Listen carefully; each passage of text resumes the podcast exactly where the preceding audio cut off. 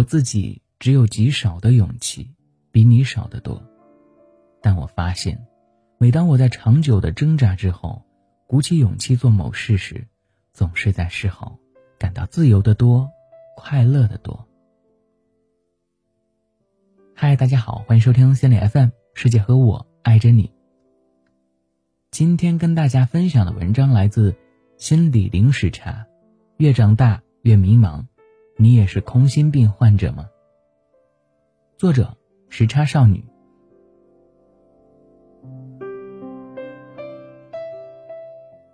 为什么一些从小到大都很优秀的学霸，长大后却过得并不好？为什么有的人名校毕业，却一直活在迷茫中？小鱼说出了他的故事。看了小鱼的简历，不由感叹：这是一位货真价实的学霸。中学是全省名校，大学是全国前十的985高校，各种英语。比赛获奖等等。两年前硕士毕业，他找到了一份稳定的体制内工作，并顺利拿到北京户口。但是在这么多优秀面前，他却说一直过得很不开心，生活就是来受苦的，做什么都一样。他说：“我从来不知道自己喜欢做什么，好像都不喜欢。”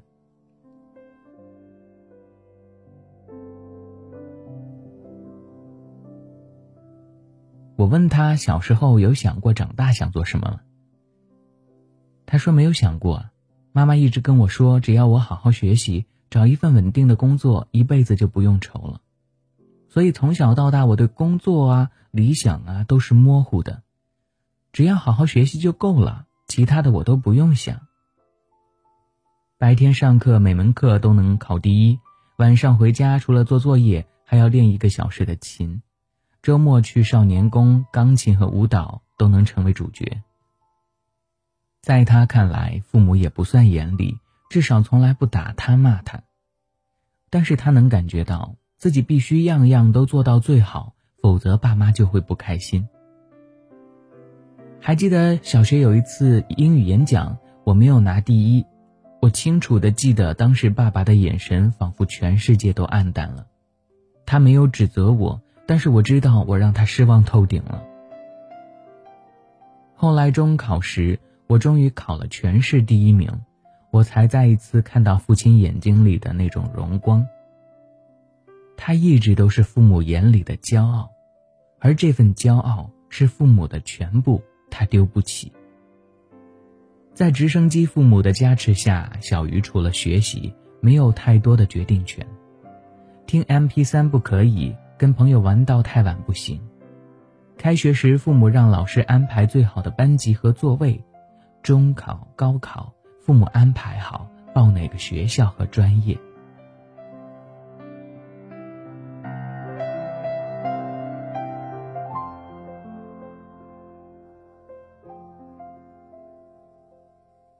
上大学之前，小鱼的叛逆期似乎迟迟没有来到，但是上了大学。他像重压下的弹簧，一下子反弹了。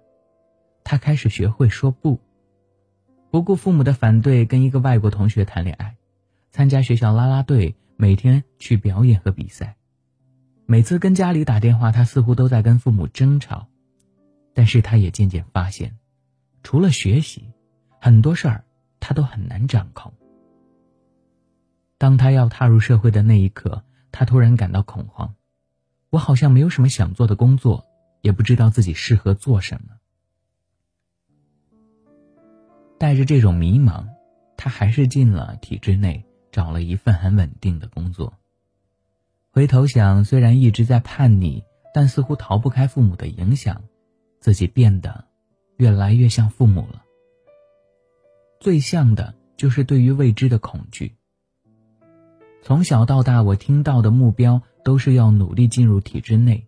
现在的我对未知的环境根本不敢去尝试。如今，小鱼已经工作两年多了，大城市的体制内工作并没有父母想的那么轻松。他每天的工作压力都很大，起早贪黑上班，周末有时候还要加班。他说，每天下班我都特别疲惫，不想跟任何人说话。别的女同事们经常边吃饭边聊天，我只想躲到角落里一个人待着。我问他有没有想过换一个工作，他想了想说：“我也挺矛盾的，我不喜欢现在的工作，但是我又不知道自己喜欢什么。或者说，我觉得换一个工作也一样累的，没有所谓理想的工作。实际上，我们身边有太多太多的年轻人。”都在面临这样的困境。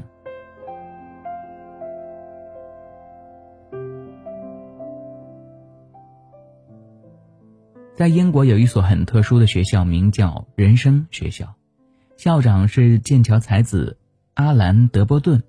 这里有一门课叫做“理想的工作”。阿兰·德波顿能用非常具体的方法帮你找到自己感兴趣的领域，做一份真正适合自己的工作。第一步，回到过去找快乐。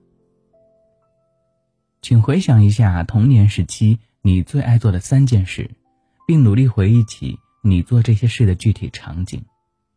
比如，我比较内向，小时候最喜欢的事大概就是看漫画书了。有一年大年三十，书店居然还开着，一个人都没有，我躲在里面看了一整天，特别爽。当我们让小鱼回忆时，他说：“小时候每次去跳舞都挺开心的，好像压抑的情绪得到了释放一样。我跳的全身都是汗，却不觉得累。”第二步，问问你身边的人。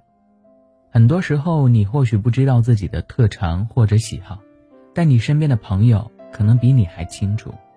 多问问身边亲近的人，你身上有什么能力比较突出。以及问问他们，你在什么时候会显得比较开心？第三步，分清工作的乐趣。大概百分之九十的人都会觉得，只要是工作就没有开心的，所以要找一份让自己开心的工作就根本不可能。真的如此吗？阿兰·德波顿觉得，那是我们误解了所谓的开心。工作的开心分很多种，不一定每个人的开心都一样。工作的乐趣大概可以分为这些：赚钱的乐趣、美的乐趣、创造的乐趣、理解的乐趣、自我表达的乐趣、帮助别人的乐趣、领导的乐趣。而每个人在工作当中感受到的乐趣是不一样的，而这些乐趣可以跟第一步里的快乐相对应。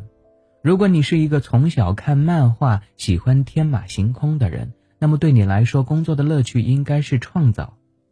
如果你是一个从小在过家家中扮演老大的人，那么对你来说，可能工作的乐趣是领导。第四步，清除障碍。很多人可能会说，就算知道自己喜欢做什么，但是现实的代价太大了。放弃一份稳定的工作去找自己所谓的乐趣，可能面临的就是养不活自己。父母失望，朋友嫌弃，这样一想就觉得还不如得过且过呢。真的这样吗？你或许可以找一个本子，写一下这些你可能要付出的代价。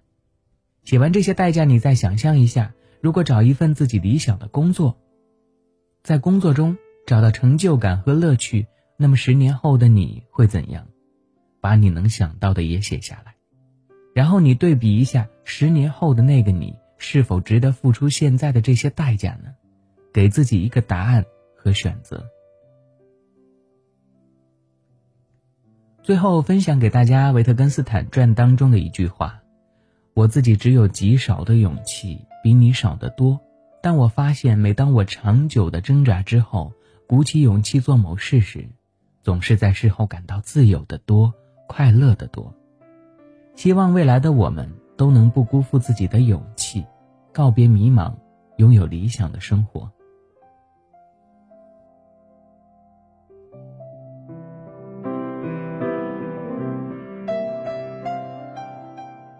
如果喜欢这期节目，欢迎留言和分享。